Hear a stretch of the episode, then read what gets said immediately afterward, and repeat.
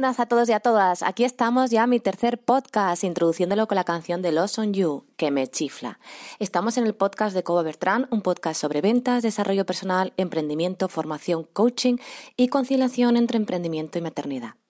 En el podcast de hoy traigo una invitada muy especial para mí, Mara Esteban. Pero antes de introducirla, me gustaría comentaros que la Escuela de Ventas Edbet, de la cual soy embajadora, quiere poner su granito de arena con la situación que estamos viviendo y nos ha propuesto a los embajadores que ofrezcamos formaciones solidarias en modelo webinar totalmente gratuitas.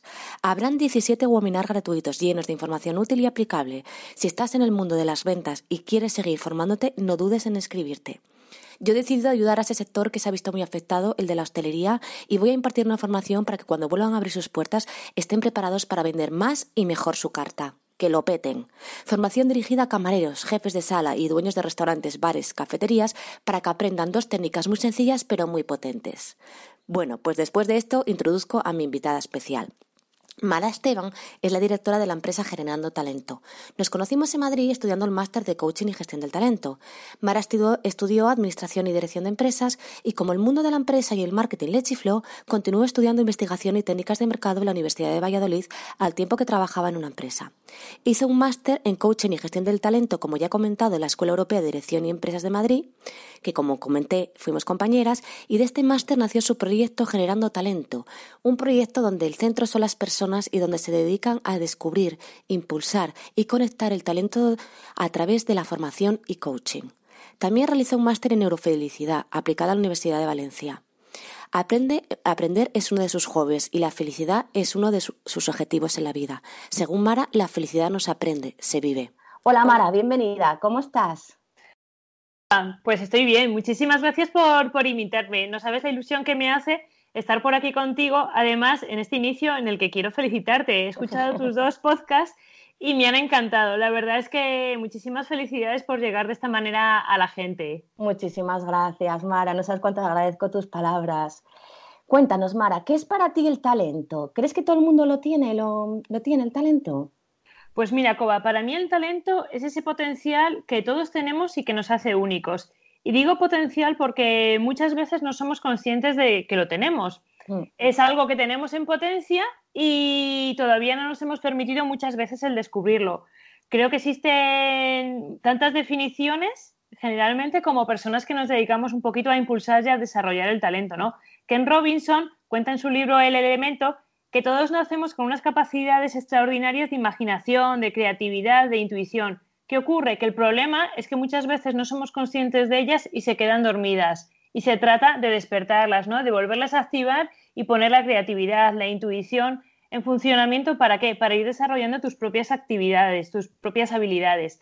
Pilar Jerico tiene una frase que a mí me gusta mucho que dice que el talento es la inteligencia saltando la acción. Cualquier talento si queremos desarrollarlo, creo que necesita esa parte de acción, ¿no? Porque si no, pues sí, lo podemos tener, pero si no lo desarrollamos, si no lo entrenamos, eh, no saldrá a la luz, se quedará dormido. Entonces, además, Coba, yo creo que ahora, más que nunca, es el momento de, sacar todo nuestro potencial, ¿no? Dadas las situaciones pues, que, todos estamos viviendo en estos momentos, creo que, que el mundo necesita que demos lo mejor de nosotros mismos, que nos pongamos a tope a pesar de situaciones difíciles que podamos estar viviendo. Hace, hace unas horas me comentaba una persona que había perdido a su padre.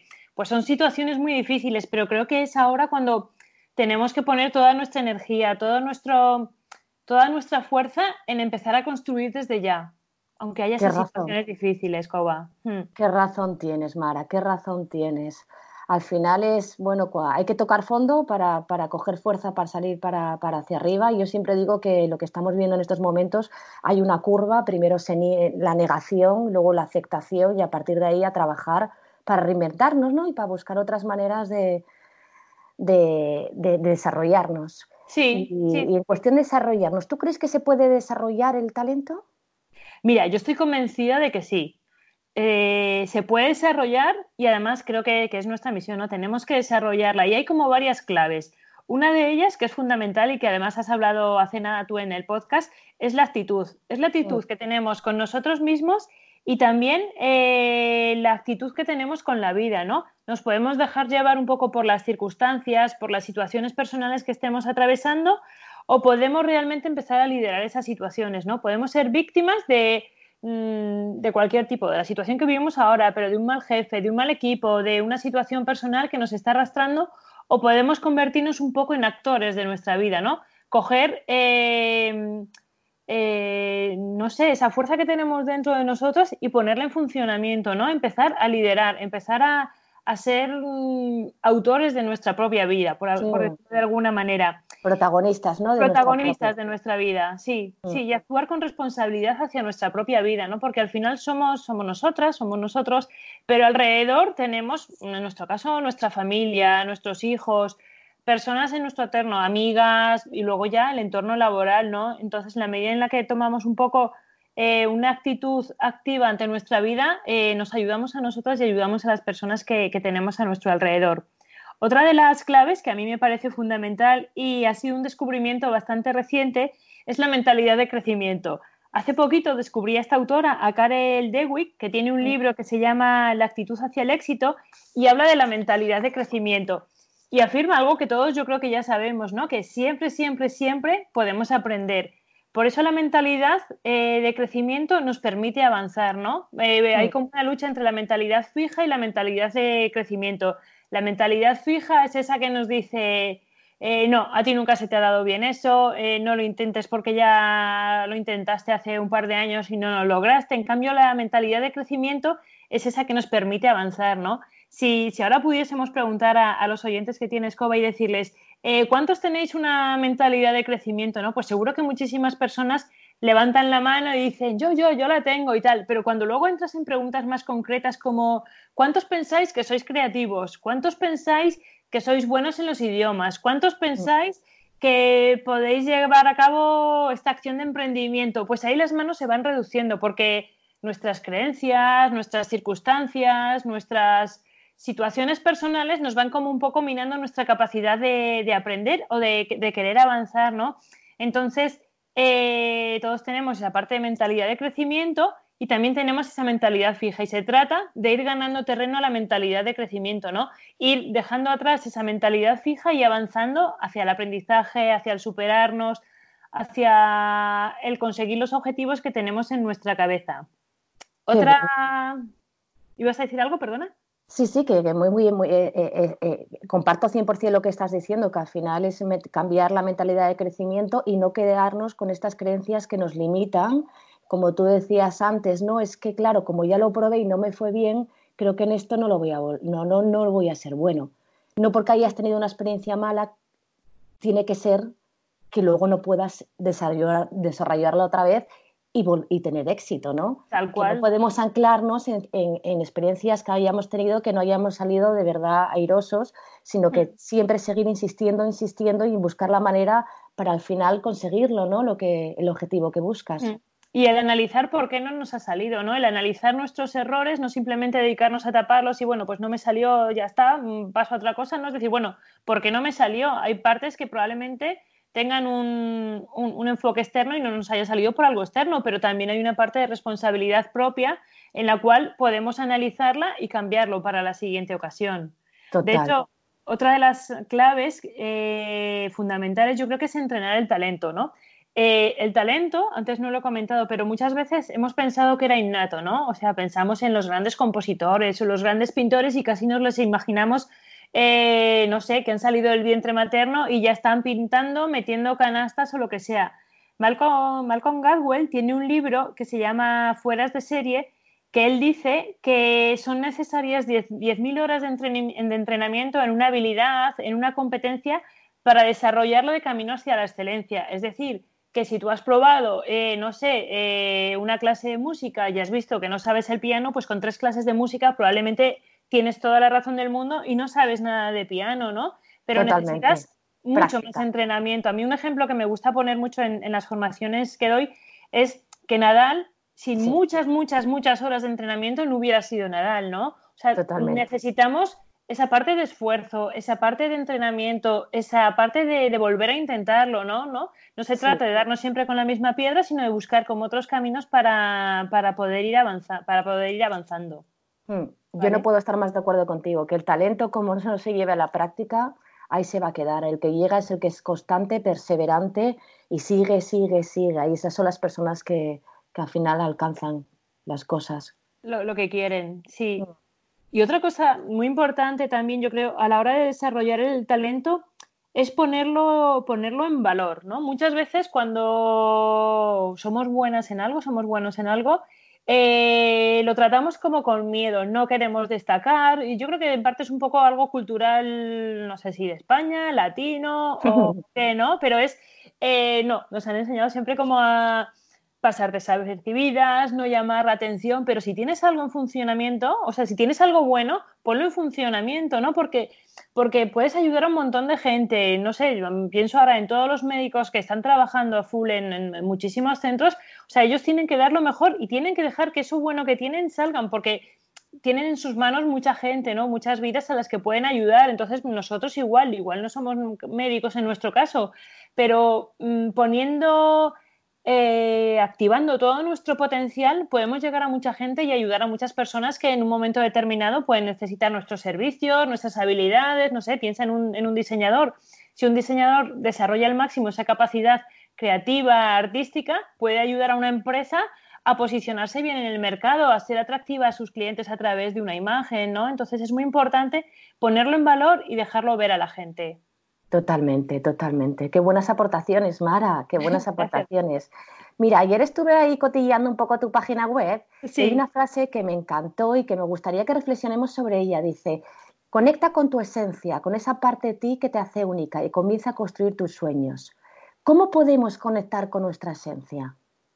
Pues mira, Coba, yo creo que se trata de, conectar con, con, nosotras mismas, ¿no? Es ir hacia adentro. Muchas veces llenamos nuestra agenda de un curso, en esta situación de un webinar, de una conferencia, de, un libro, de una serie. O sea, nos llenamos de cosas que muchas veces es cierto que nos enriquecen y nos abren la mente y nos permiten ser más creativos, conocer otras cosas, nos abren la mente en definitiva, ¿no?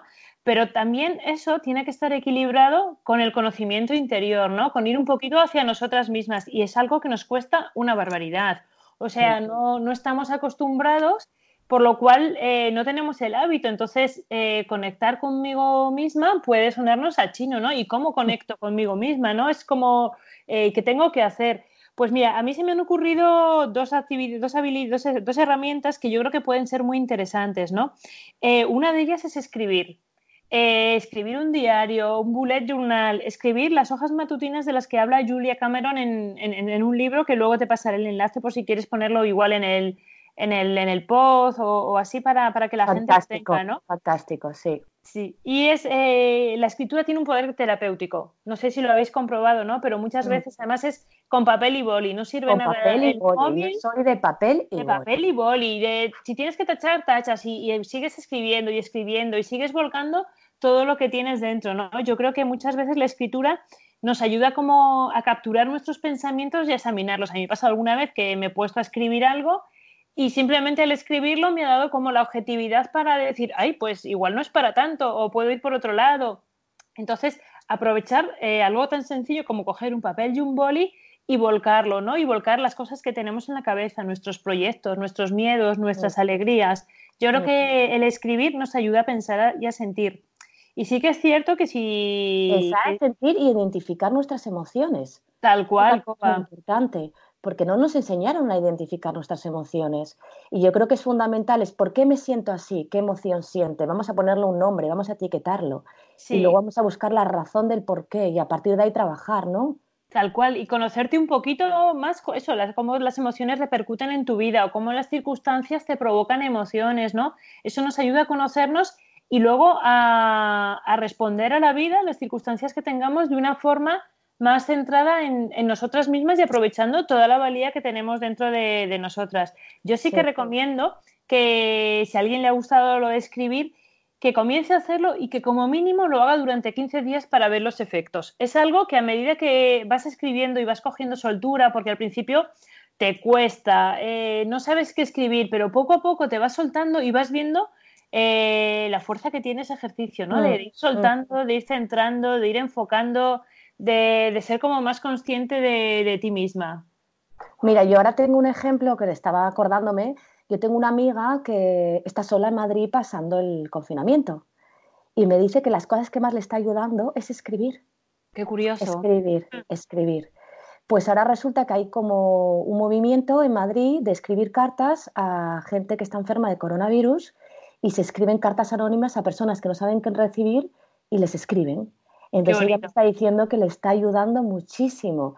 Y no es la primera persona que he hablado eh, durante estas semanas sin que me están diciendo que escribir está siendo un alivio para ellos. Sí, sí, sí, sí. Y fíjate lo sencillo que es, Coba, es que solo tenemos un boli y un papel en blanco, que puede es un, recurso, claro, lo tenemos un recurso que lo tenemos todos ahí. Mm. Sí, mm. sí, sí, qué bueno. Qué bueno.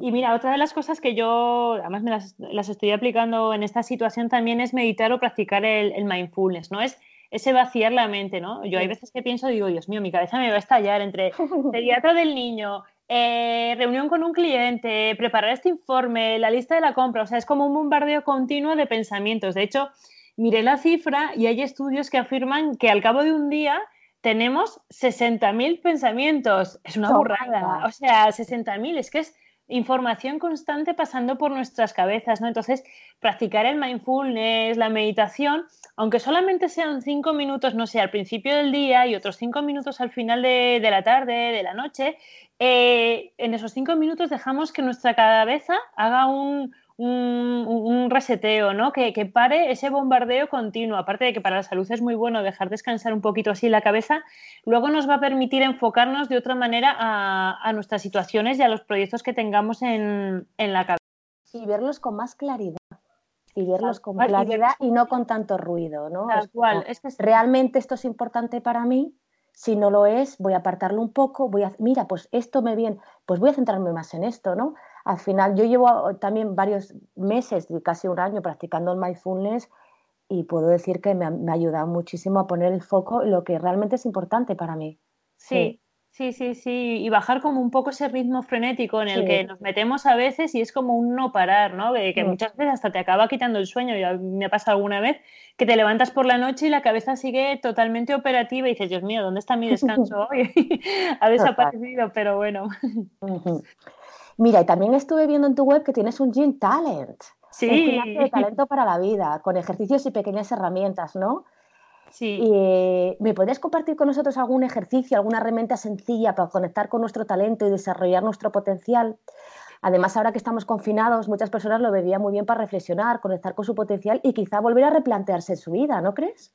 Pues sí, Coba, yo creo que, es un buen momento, ya que estamos todos parados para aprovechar a, conectar con nosotros mismos, ¿no? Aprovechar este momento en el cual eh, podemos sacar como más rato, porque tenemos menos obligaciones externas, y aprovechar para, estar un poquito más con nosotras mismas. Yo os voy a contar, bueno, no sé si a ti te ha pasado que hace 10 días, cuando comienza el estado de alerta y nos cuentan que los niños se van a quedar en casa, que vamos a estar confinados y tal, yo pensé, jo, qué bien, voy a tener un montón de tiempo para eh, sacar cositas que tenía de proyectos adelante, eh, leer libros, hacer algún curso online, ordenar mi casa, tal, y de repente fue como un bombardeo de tantas cosas que había que hacer en ese momento que yo decía, Dios mío, es que mis jornadas eran de 12 horas, porque además el tema de las tareas de los niños, reuniones y tal, y una de las pocas cosas que, hice, de las que me había hecho en mi lista de lista de qué voy a hacer durante el coronavirus, era leerme el libro Bullet Journal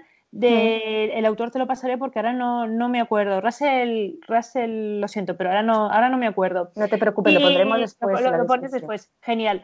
Eh, entonces, bueno, él eh, te explica cómo organizarte, cómo planificarte mejor, ¿no? Entonces empecé a leerlo y dije, digo, ahora lo necesito porque tengo que poner foco, porque si no en esta situación, o sea, es que me encontraba como un poco, un poco desbordada. Y entonces uno de los ejercicios que propone es hacerte una lista de todas las cosas que tienes que hacer para ese día o para esa semana y cuando tienes hechas la lista, él propone una, una, hace una pregunta que a mí me ha parecido mágica, ¿no? Una pregunta que a mí me ha sacudido bien, que es, ¿esto qué valor me aporta? ¿no? O sea, si tú has puesto eh, leer este artículo, ¿realmente te aporta valor ese artículo o es una distracción? ¿Está orientado a lo que quieres conseguir o no lo tienes? ¿no? Entonces, en la medida en la que nos vamos centrando y orientando a lo que realmente queremos, nos permite conectarnos más con nuestra esencia, nos permite conectarnos más con, con nuestro talento, ¿no? Entonces, yo sí que recomendaría, a las personas que, nos están oyendo que se hagan esa pregunta, ¿no? Cuando vayan a realizar algo. Eh, ¿Qué valor me aporta esto? ¿no? Yo me lo aplico muchas veces al móvil, que ahora es como muy fácil entrar y ver las noticias, ver correos y decir, a ver, ¿qué valor me aporta leerme este artículo? ¿Qué valor me aporta abrir este chat que va a estar lleno de cosas sí, pero me va a, me va a quitar tiempo. Ya no, no hablo solamente de tiempo y tema energético, sino tiempo. Sí, sí, sí, sí, tal cual también. O sea, una parte de la energía de tantas noticias y luego que vas a estar media hora leyendo, viendo vídeos muy divertidos, muy graciosos, pero que te han sacado de ti y luego volver a conectar te va a costar un poco más, ¿no? Porque esas distracciones nos rompen como un poquito el, el ritmo. Y, otra de las cosas que, también puede ayudarnos en este, en este tiempo de, parón en casa es descubrir tu pasión, ¿no? Y, me refiero solamente a descubrir, no estoy hablando ni de vivir de ella, ni de montar un proyecto de emprendimiento a costa de esa pasión que tú tienes ahí, ¿no? Eh, yo creo que eh, cuando te preguntan cuáles son tus pasiones, cuáles son tus hobbies, muchas veces tiramos de los, de los socorridos, ¿no? Me gusta leer, me gusta ver una buena serie, me gusta ir al cine, me gusta quedar con mis amigos, pero yo creo que tenemos que profundizar un poquito más, ¿no? Porque muchas veces hemos ido como tan rápido, ¿no? El, el, bueno, pues estudiamos una carrera que quizás iba un poco con lo que nos gustaba, quizás no, pero yo pienso en mí y digo, bueno, la carrera sí que me gustaba, pero luego muchas de las formaciones que, que fui haciendo años atrás era porque, bueno, esto me va a permitir avanzar en mi trabajo, esto eh, me va a abrir alguna puerta, este máster, no sé qué. Al final se trata de descubrir qué es con lo que vibras, ¿no? Y, a mí me pasó una cosa curiosa, que una de las cosas que a mí he ido detectando que me llamaban mucho la atención desde siempre era la fotografía. Desde mm. pequeña, ¿no? Me encantaba ir con la cámara de fotos, sacar fotos, las cuales eran malísimas, y además me creaban como una sensación, o sea, veía, disfrutaba mucho de las buenas fotos, pero yo decía, bueno, es que lo mío no es la fotografía, o lo pensaba que era como una habilidad, una competencia artística que tenía o no tenía. Entonces hubo un momento determinado en mi vida que dije, joder, digo, mira que me ha gustado la fotografía, pero jamás le he dedicado tiempo, no le he dedicado tiempo a formarme, a hacerme un tutorial, a ver un vídeo, ¿no? Hasta que dije, hasta aquí, digo, voy a empezar y voy a meterme en el mundo de la fotografía. Empecé a hacer cursos, eh, algún programa de formación y tal, y realmente mi objetivo no es vivir de, de, ese hobby, ni, bueno, primero porque las fotos todavía no llegan a ese nivel, y segundo porque también me gusta muchísimo mi trabajo, pero sí que es cierto que esa pequeña pasión que tengo ahí por la fotografía me está abriendo como un mundo más creativo, me está permitiendo eh, enfocarme de otra manera, aprender a mirar. Entonces, está destapando algo en mí que, me está gustando mucho, Coba, ¿sabes? Es como estoy haciendo caso a algo, algo que era mío y que tenía totalmente tapado porque pensaba que no era para mí y que no era mi tal, pero eh, el conectar con eso me está ayudando a conectar conmigo misma y a hacer mejor mi trabajo. no sé, me está gustando mucho el, tocar ese tema de un puntito de pasión que tengo ahí, que es la fotografía. Entonces, muy importante. Y luego momentos de disfrute, momentos de disfrute que te llenan, que son tan importantes, que no solo la vida es trabajar. la vida al final es disfrutarla y hacer las cosas a las que uno, ¿no? Pues pasar momentos bonitos. Sí, sí, sí, sí, tal cual. Y son pequeños hobbies, pequeñas cositas que, que te ayudan a, y te llegan a, conectar con tu esencia porque son muy tuyas. O sea, yo no me pondría a hacer cosas de costura porque no es lo mío, pero la fotografía, diseñar alguna cosita, pues me gusta y me, abre otros caminos a, mi crecimiento. Qué bien, qué bien, Mara. Pues la verdad que estoy encantada con la entrevista que de, porque está sacando un montón de herramientas que yo creo que va a ayudar un montón a la gente, pues eh, con, estas pequeñas herramientas a, ayudarles en, en, este momento y a descubrir su talento y ponerlo en marcha, que es tan importante, ¿no? Sí. Pues alguna cosita más que te quede ahí para compartir con nosotros. Mm, nada, mira, no, yo creo que igual si cuando lo publiques la gente quiere hacer alguna pregunta, eh, podemos responderlo, ya que esto al principio es así, cualquier cosa. De todas formas, te puedo mandar algún ejercicio más si quieres para, tu gente. Y nada, yo sobre todo eh, animar a la gente a que conecte consigo misma y yo creo que a que saque un poco que en esta situación desarrolle al máximo su potencial. O sea, que no se deje llevar por las circunstancias, por duras que sean, que pase sus fases y tal, pero que sirva de motor, ¿no? Que a todos nos sirva esto de motor, de impulso para, para construir lo que tenemos que vivir, pues en un mes, en dos, en cuatro, cuando nos corresponda. Incluso para replantearse su vida incluso para replantearse su vida. Decir, es un buen momento. Vamos a hacer un momento de reflexión, vamos a hacer con este parón, vamos a mirar, estoy contenta con mi vida, estoy contento con lo que hago, con mi trabajo, con mi vida personal. Pues también es un momento ideal para replantearse cambios, yo creo ¿no? Sí, es el momento. Yo creo que tenemos el tiempo que nunca tenemos eh, a nuestra disposición para poder trabajar y para poder hacerlo. Pues sí, pues muchísimas gracias, Mara. Estoy encantada. Y como ha dicho Mara, si alguno tiene alguna pregunta, por favor que nos lo dejen en los comentarios del podcast, que lo contestaremos encantada. Si quieren más referencias de libros, ejercicios, pues será un placer para nosotros compartirlo con vosotros. Muchísimas gracias. Muchísimas gracias. Nos vemos. Hasta luego, adiós.